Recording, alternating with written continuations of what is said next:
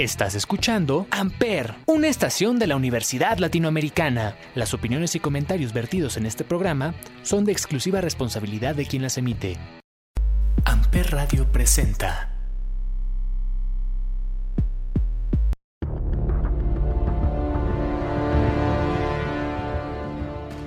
¿Qué onda, mi generación dinamita? Soy Ismael el Toro. Y yo soy Alonso el Angelical. Como invitado especial, Máscara Año 2000. Esto es Amper, donde tú haces la radio.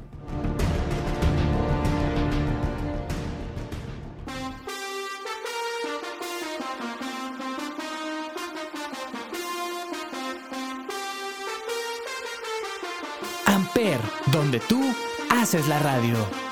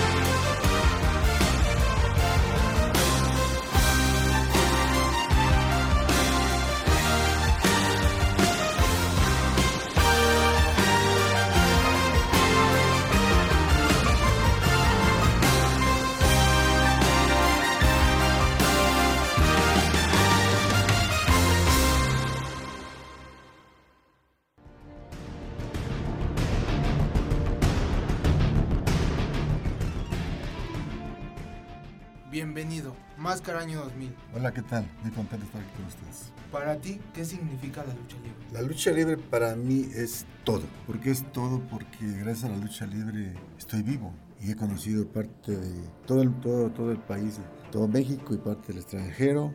Me ha dado pues, satisfacciones eh, económicas, eh, sentimentales y emocionales. ¿Cómo y cuándo descubriste tu afición por este bello deporte que es la lucha libre? Bueno, desde chiquito vi a unos niños enmascarados y con capas, eh, me llamó la atención. Obviamente, pues no, no los vi luchar. Eh, La lucha la vi en el, en el cine, es donde yo veía las, la lucha libre y la primera función de lucha libre que veo en vivo fue en Lagos de Moreno, Jalisco, en el parque de béisbol Pedro Moreno. Ahí luchaba el maestro Aníbal y es la primera vez que veo la lucha libre en vivo, pero a mí me emocionó desde los 5 años, 6 años que vi enmascarado, un niño enmascarado y es el único deporte que, espectáculo, como se le quiera llamar, que me gusta nada más, no hay más deportes ni espectáculos que me gustan. ¿Cuál ha sido el momento más difícil que has vivido a lo largo de tu carrera como luchador? El momento más difícil fue cuando debutamos con AAA en Veracruz, cuando ya terminamos la función y habíamos ganado, me subí al esquinero y levanté las manos de, pues, de felicidad y alguien, algún sujeto ahí me arrojó un, pues no sé si una canica, una moneda, no sé, desconozco porque pues no vi, pero me apagó el ojo izquierdo por completo. Dije, ahí fue donde creí que habían sacado el ojo. Afortunadamente no me lo sacó, pero me quitó 70% de visibilidad. Eso sin duda es bastante peligroso, ¿no? Sí, y a mi hermano Carmelo le pasó algo similar. Él sí perdió el cristalino y él sí ve un poco menos. Yo no lo perdí, pero está luxado y bueno, muy bien, pero sí este, son cosas que pasan, no tanto eh, este, con el contrincante ni la lucha, en el ring, sino a pseudoaficionados que van a dañar nada más a la, pues a la comunidad. Desde tu punto de vista, ¿cómo se visualiza el nivel de la lucha libre en México con respecto a la de otros países? Pues yo creo que la única, el único país que hay lucha libre es México. Que Estados Unidos, este, eh, allá es, es, un espectáculo y utilizan un ring y es muy similar a la lucha libre, pero allá es una, como si fuera una obra de teatro o una película que súper peligroso era pues se han muerto entonces es un espectáculo muy peligroso y en Japón es como ahora este, no, no sé si ha cambiado en Japón era como una competencia de amateur y el único país donde la lucha libre el lucha libre es en México, obviamente, Centroamérica, Sudamérica, hay algo también poquito, pero el país donde son los padres, los iniciadores, lo máximo, este, son aquí en México los, los que, pues los Lutero, el señor Lutero fue los que le dieron para arriba la lucha libre aquí en México y se ha demostrado, ¿no? Que muchos luchadores de otros países vienen Bien. justamente aquí a México para aprender. Exacto, sí. ¿Cuál es la mayor satisfacción, Máscara Año 2000, que te ha brindado practicar lucha libre? Deportivamente hay muchas, ¿no? A lo mejor en su momento no las asimilé, pero ahorita pues me doy cuenta que el haberle ganado al maestro Aníbal, al, al que yo vi, al que vi primero, la primera función de lucha que veo, es a él. Y le haya ganado la máscara, creo que fue de las más importantes, aunque también hay muchas máscaras que gané de cabelleras. El, el, hecho, el, el, hecho de que haya perdido la máscara con el perro guayo, que aunque la perdí también fue una satisfacción porque fue en la Plaza de Toros México ante 57 mil personas y afuera, afuera había, otro, había otro tanto y, y salí pues, este, con traje de charra y mariachi. Entonces, muy significativo esa, ese evento. Tenemos una nueva generación dinamita, que es Cuatrero, Sansón y Forastero que tienen títulos que a su corta edad luchística se podría decir han llegado tan lejos. Para ti, ¿qué significa tener una nueva generación dinámica? Pues me siento orgulloso porque fue mi sangre y la verdad el, el hecho de, de, ser de tu sangre no, tampoco no te garantiza el éxito, entonces creo que, que yo estoy orgulloso principalmente, pero y satisfecho, pero ellos son unos chavos eh, que no los metió nadie, se metieron porque les gustó, entonces a veces cuando te metes, cuando no te meten y cuando no te gusta, no funciona. Ellos se metieron, mi hermano Carmen les imaginaba que iban a entrenar. De ellos nació y se prepararon muy bien con mi hermano Universo 2000, él les dio lucha olímpica intercolegial, obviamente la profesional y, y, ellos ya, pues por sí solos ya tomaron también la lucha aérea, que en, en el caso de los dinamitas no, era, no es común, pero ellos tienen algo de, de, lucha aérea, entonces son luchadores muy completos, preparados, tienen presencia, tienen imagen, tienen todo para llegar a, a, lo más alto en el deporte de la lucha libre, pues yo me siento orgulloso. Sin duda tuvieron un maestrazo, ¿no? Como lo acabas de decir, Universo 2000, sin duda un jefazo. Sí, porque él, mira, mi hermano Carmelo, por su presencia y por, por su imagen, él entrenó menos de un año y lo, lo, lo debutaron porque pues, él tenía una presencia que no hay otro, creo que en el planeta para empezar, ni siquiera actores, ¿no? Para el tráfico entrenó poco y, lo debutaron. Yo entrené a lo mejor también poco por ser hermano de Carmelo o la suerte, desconozco, pero también entrené poco. Pero Universo 2000 entrenó más tiempo porque lo mandamos a Guadalajara y estuvo allá un año en Guadalajara entrenando mucha olímpica y intercolegial y pues todos los ejercicios de allá. Pero no sé si, creo que no estaba Rey Plata el que me dio el nombre a mí, entonces no había una gente con visión para jalarlo, entonces ahí seguía, seguía, seguía. En mi caso no, el señor Rey Plata era un señor con mucha visión, él fue el que vio a Carmelo y lo, lo, le puso el nombre, me, me, vio a mí y pues también lo dijo observando a Carmelo y le puso el nombre. Cuando llega Universo Mineros estaba, me parece, el señor Rey Plata, entonces no había gente con visión, seguía y seguía entrenando, entrenando, pero obviamente preparándose mucho mejor que nosotros. Fácil aventó un año y pues no pasaba nada. Fue que entonces yo le, me lo traje a la Ciudad de México. Y en la Ciudad de México estuvo aquí con el señor, con el profesor Salamanca como otro año, entonces ya fueron dos años, pero de, dedicado al 100%.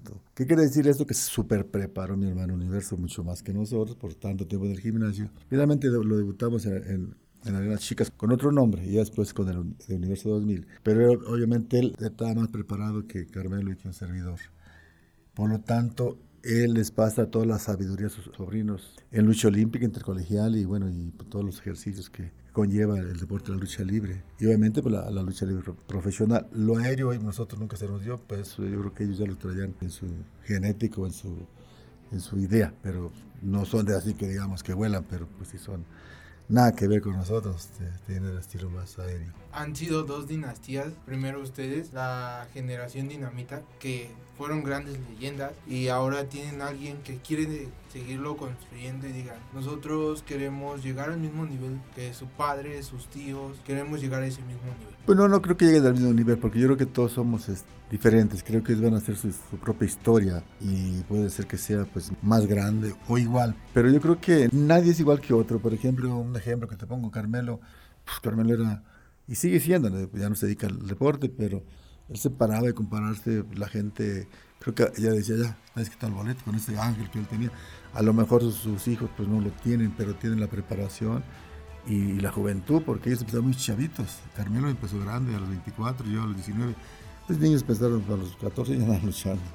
Pero tienen juventud y tienen este, pues todo para salir adelante. Sí, claro, sin duda, como bien lo dices, tienen mucho por delante. Ellos seguramente quieren escribir su propia historia y es lo que van a buscar de aquí en adelante. Sí, no les queda de otra porque yo creo que el tratar de imitar a otro o tratar de superar a, pues no sé, a quien sea, no, tiene, no tiene que ser pariente. Es un error, cada quien tiene que hacer su historia y, y ya depende de cada quien y el destino y las ganas que le quede hasta ver hasta dónde llega, porque no se puede cantar victoria antes de que termine la película. Has librado muchas batallas durante toda tu carrera, Máscara Año 2000 pero ¿cuál ha sido la lucha más difícil que has tenido que enfrentar? Pues yo creo que todas, y todas en general, aunque sí algunas son de por medio, una cabellera, una, máscara, un campeonato.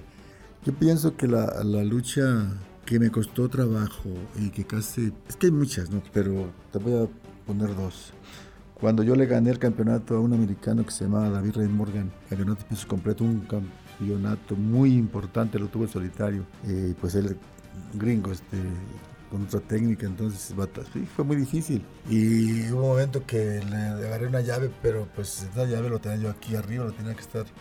Pues, él estaba, yo lo tenía, lo levanté, entonces pesaba como 92 o kilos y ya casi se me quebraron las patitas y no se rendía, no se rendía. Afortunadamente se rindió, pero se rindió, pues pensé que, que yo había perdido porque casi me desmayo. Fue difícil y finalmente, finalmente le gané. Esa fue una, la, la otra, un triangular que fue con el perro Guay y Conan, donde yo le gano a uno y obviamente pues no hubo tiempo de tomar aire porque ya estaba el otro. Y nos damos y que le voy ganando al otro. Cuando le gano, me bajé del ring me tiré casi en el desmayado y como pude me, me, fui al vestidor caminando y llegué al vestidor 20, media hora para recuperarme. Y ya después lo vi por la televisión y dije, puta, a ver cómo me veo. Por eso piensa la gente, piensa la gente que la lucha libre es de mentira, porque no se veía nada. Yo me veía normalito y me estaba muriendo. Entonces, en la lucha libre no se ve, no se ve el dolor, la verdad. Sin duda una lucha muy difícil contra dos grandes como lo son Conan y el mismo perro aguayo.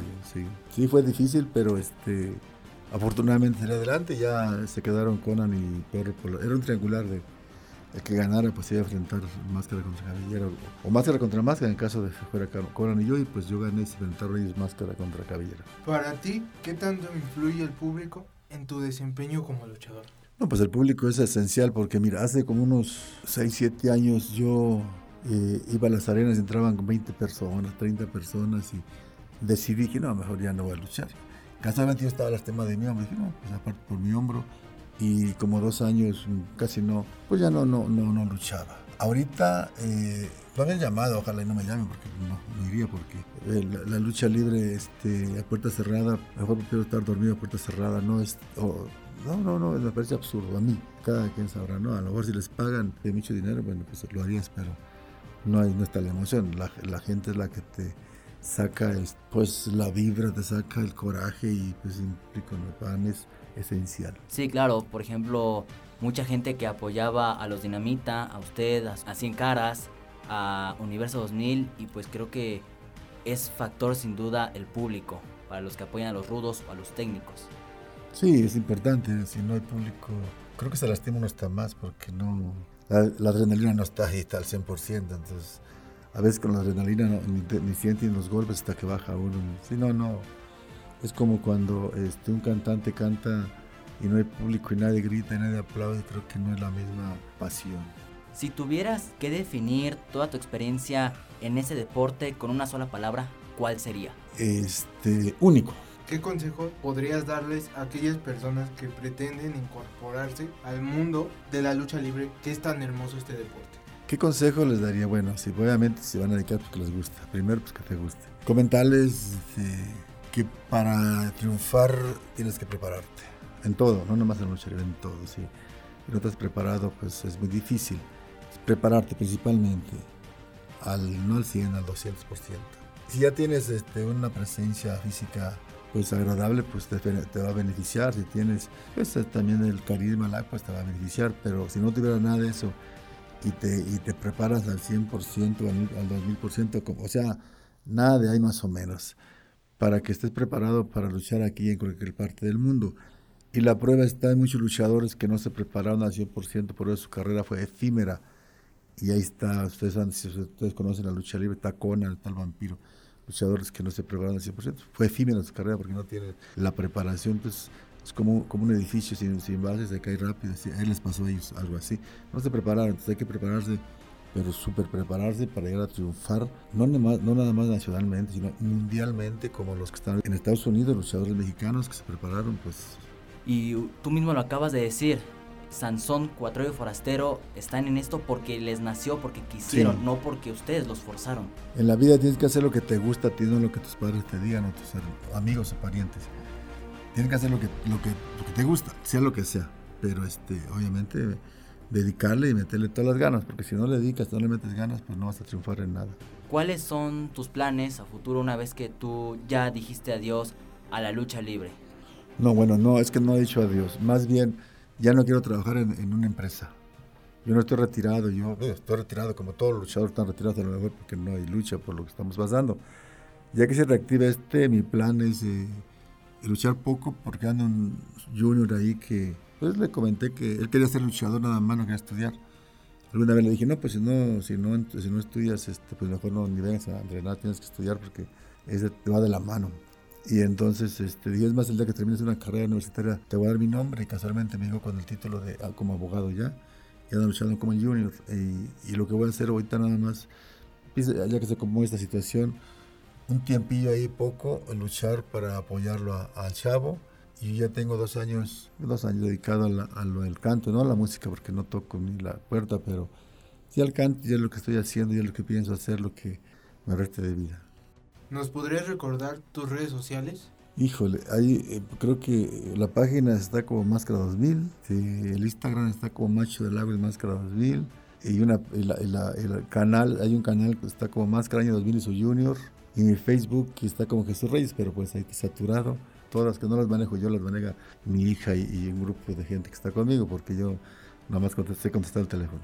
Hemos, hemos visto también a Máscara Año 2000 y Máscara Año 2000 Junior en TikTok haciéndose tendencia también. Sí, hay una niña que nos está apoyando, que es- estudió lo que ustedes estudia- están estudiando, y es la que se dedica a editar y a hacer todo ese rollo. Y este chavo fue el que me metió ahí con eso del TikTok. Obviamente me pedía que hiciera todo eso donde hay voces ahí que yo nomás se, movía la boca y dije, no, eso no me gusta. Yo te voy a hacer, te lo voy a hacer naturales y originales míos. Y, y los hice en la página donde estamos ahí los dos. Y la verdad, pues es que me gusta y también me, me- me- pues ahora sí que eh, ocupo mucho tiempo, entonces, este, y luego un gimnasio que tengo de lucha libre allá por la viga que está, que lo voy a abrir a, a partir de mayo, entonces hay muchas actividades.